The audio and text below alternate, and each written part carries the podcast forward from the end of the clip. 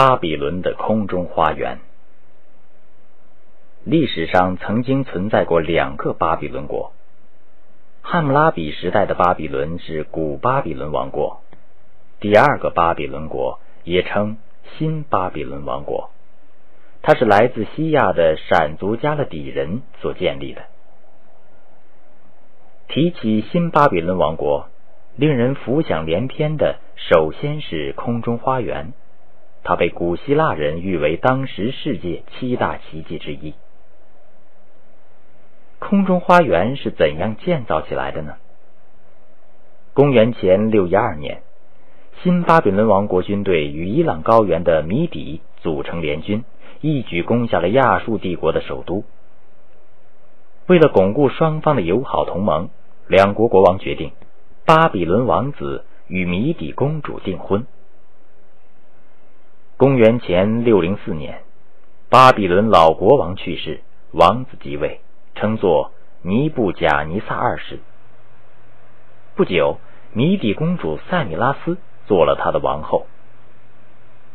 国王向公主夸耀，他有天下最华丽的宫殿，天下最巨大的财富。公主想要什么都可以得到。谜底公主美丽可人，深得国王的宠爱。可是时间一长，公主愁容渐生。一天，尼布贾尼撒二世无意中听到公主在对天哭诉。在这里，所有的景色都平淡无奇，呆板乏味。难道？这里果真找不到一座可供我攀登的山岭吗？我渴望重建家乡的山峦和盘山小道。这里的古板风光，快把我憋出病来了。原来公主害了相思病。只见她茶不思饭不想，日渐消瘦。这下可急坏了国王尼布贾尼撒二世。他对公主说。我曾经许诺过，你要什么我就给你什么，我绝不食言。你会得到一座美丽的花园的，就像你家乡的山岭一样。于是，国王请来了许多建筑师和工匠，让他们在京城里建造一座大假山。经过几年的营造，这座举世无双的大假山终于造好了。这是一座。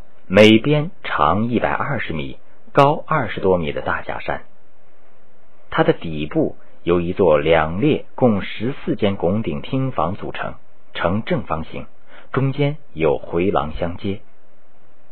在房顶上再用石柱和石板一层一层建上去，像塔庙那样层层收缩，直至高空。每一层石板上都浇洒了一层铅。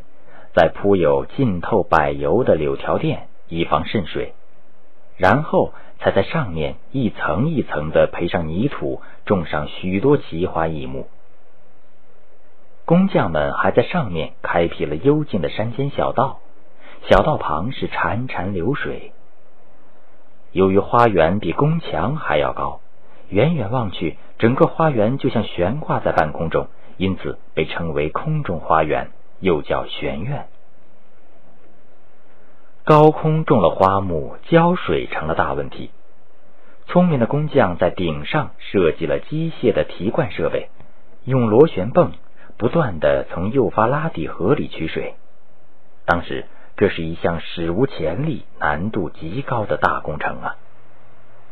据说谜底公主看到这一切，从此愁眉舒展，思乡病一下子全好了。其实，空中花园只是巴比伦城的一个组成部分。尼布贾尼撒二世把巴比伦城建成了当时世界上最宏伟的城市。整个城市规模宏大，占地约达一万五千七百英亩。一条长约二十公里的城墙围绕着整个城市。城墙非常宽厚，上面的一条大道可供四匹马并行。内城共有三百六十座塔楼，平均四十多米一座。整个城墙分为内外两重，外城墙又分为三重，最厚的达八米，最薄的也有三米。城墙之间隔着壕沟，全城开有一百多座城门，每座城门的门框、横梁和大门全部用铜铸成。城上还有一套复杂的水利防御装置，万一敌人入侵城下，就放水淹没城外土地。巴比伦城的北门最为著名，它叫伊什塔尔门。伊什塔尔是巴比伦神话中掌管战争和胜利的女神。整个城门是由两个形式和规模完全一样的门并联组成，高十二米。每道门有四个望楼，望楼和望楼之间有拱形过道相连。墙壁是用色彩艳丽的彩釉砖砌成，门墙和塔楼上嵌满青色的琉璃砖。砖上是有野牛和龙等兽类的浮雕，每块浮雕高约九十厘米，总共有五百七十五座浮雕。整座伊什塔尔门色彩绚烂夺目，雄伟端庄。进入伊什塔尔门是一条从南到北的中央大道，它像一条中轴线，将城内星罗棋布的建筑依次连接起来。形成规整对称的格局。这条大道是供宗教游行用的，称为圣道。它是用一米见方的大理石铺成，中央石板为白色和玫瑰色，两边则是红色。石板上刻有楔形文字的铭文，白色和金色的狮子像雕刻在圣道两边的墙上，形态各异，生动逼真。圣道的尽头。矗立着一座直径六七十米的大神庙，并建有一座耸入云端的七级寺塔。整座巴比伦城屹立在黄色的两河平原上，显得宏伟华丽。难怪有一位古希腊历史学家衷心赞叹：就其壮丽而言，它是我们所知道的任何其他城市难以相比的。然而。由于巴比伦城是用泥砖做建筑材料，没有古埃及的巨石建筑来的坚固和恒久。公元前五三九年，波斯人占领巴比伦城，巴比伦城开始失去往日的辉煌。到公元前四世纪，亚历山大大帝时期，巴比伦城逐渐沦为战场，城市居民逐渐离去，巴比伦城开始沙漠化。再后来，滚滚黄沙完全掩埋了昔日辉煌无比的巴比伦城。